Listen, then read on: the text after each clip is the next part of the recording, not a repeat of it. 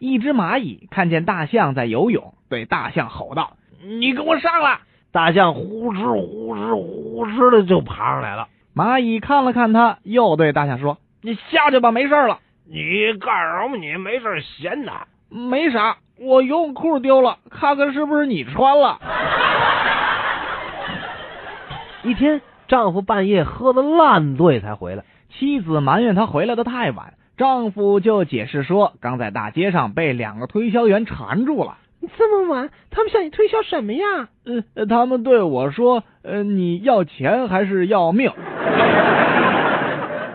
眼镜蛇是近视的很厉害，和大象第一次约会的时候就完全暴露了。两个人客套了一番之后，眼镜蛇对着大象的鼻子说：“哎呀，来就来呗，还牵头猪来，真是太客气了吧。”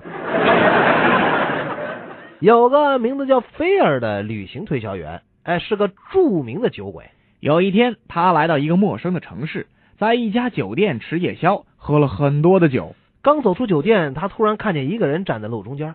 这个人也刚从酒店出来，比菲尔喝的是更多呀。那个人似乎在天上看到了什么奇怪的东西，用手往天上一指，就说：“呃，对不起，呃，请问那是太阳还是月亮？”菲儿看了看，然后摇摇头说：“不不不知道啊，我也不是本地人呢。”